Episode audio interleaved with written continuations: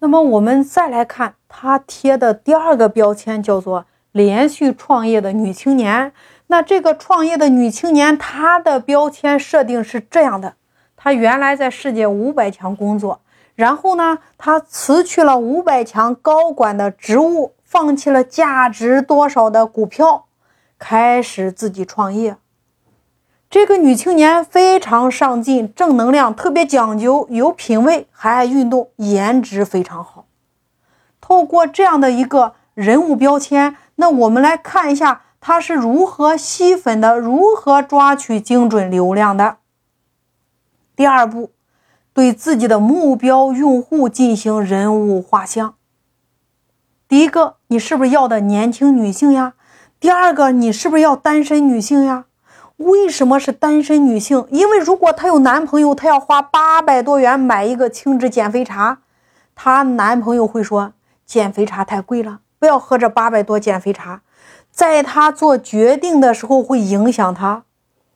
这也就是为什么我们很多业态的老板会遇到这样的问题：客户很满意，服务非常好，产品也非常好，但是当他买单的时候。他会告诉你说：“我要回家跟我的另一半商量商量。”商量完了之后，就再也没有然后了，对吗？所以单身的人没有人去影响他做决策，他一冲动就完成购买的这个动作了呀。那么第三个，他要有购买力；第四个，爱美的年轻女性，你看。这是他对用户的一个具体的画像。那在收听音频的创业者，你有没有给你的用户来一场具体的画像呢？当你有了清晰的画像之后，接下来你需要思考：我需要的这些人他在哪儿呢？你看，是不是微信上呀？那微信上要成交，首先你不得有源源不断的好友吗？于是呢，他们建立一个平台，这个平台叫做五八同城。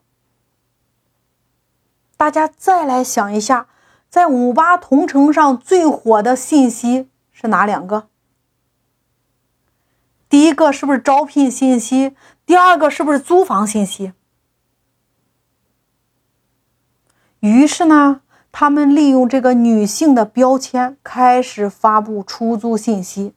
发布出租信息是这样的：举个例子，如果在郑州，假如在金水区比较好的位置，一个两房一厅的，假如租金是五千块钱，然后这个 IP 女性自己住了一间主卧，然后有一间次卧要出租，两厅两卫。然后呢，他接着会发布这样的一个租房信息，因为我是一个独立的女性，我自己一个人租了这样的一个房子，我也住不完，我需要有一个人给我作伴。那我要招一个年轻女性和我成为室友，条件是你必须也是单身，因为我也是单身。接着呢，你必须要有正当的职业，或者说在效益好的公司工作。第三个，你必须是一个讲究的人，有品位的人，讲卫生的人。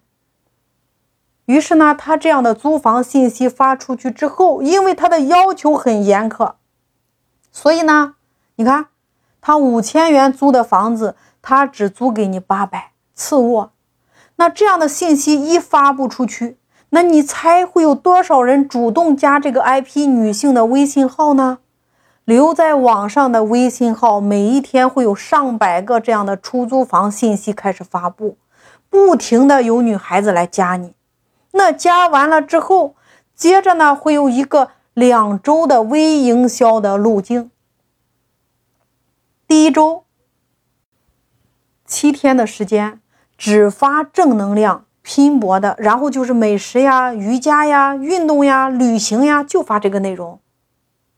什么样的内容适合什么样的人看？你需要给用户贴标签。什么样的内容给什么样的标签的用户看？那我在社群营销专辑里边有一百集的拆解。那你贴了标签之后，七天他发的内容给适合看的这些粉丝，这些加他微信的精准粉丝开始给他们种草。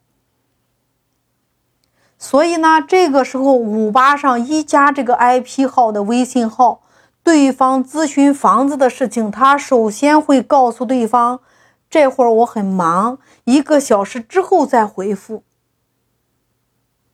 那一个小时之后，他会告诉对方这个房子已经租出去了。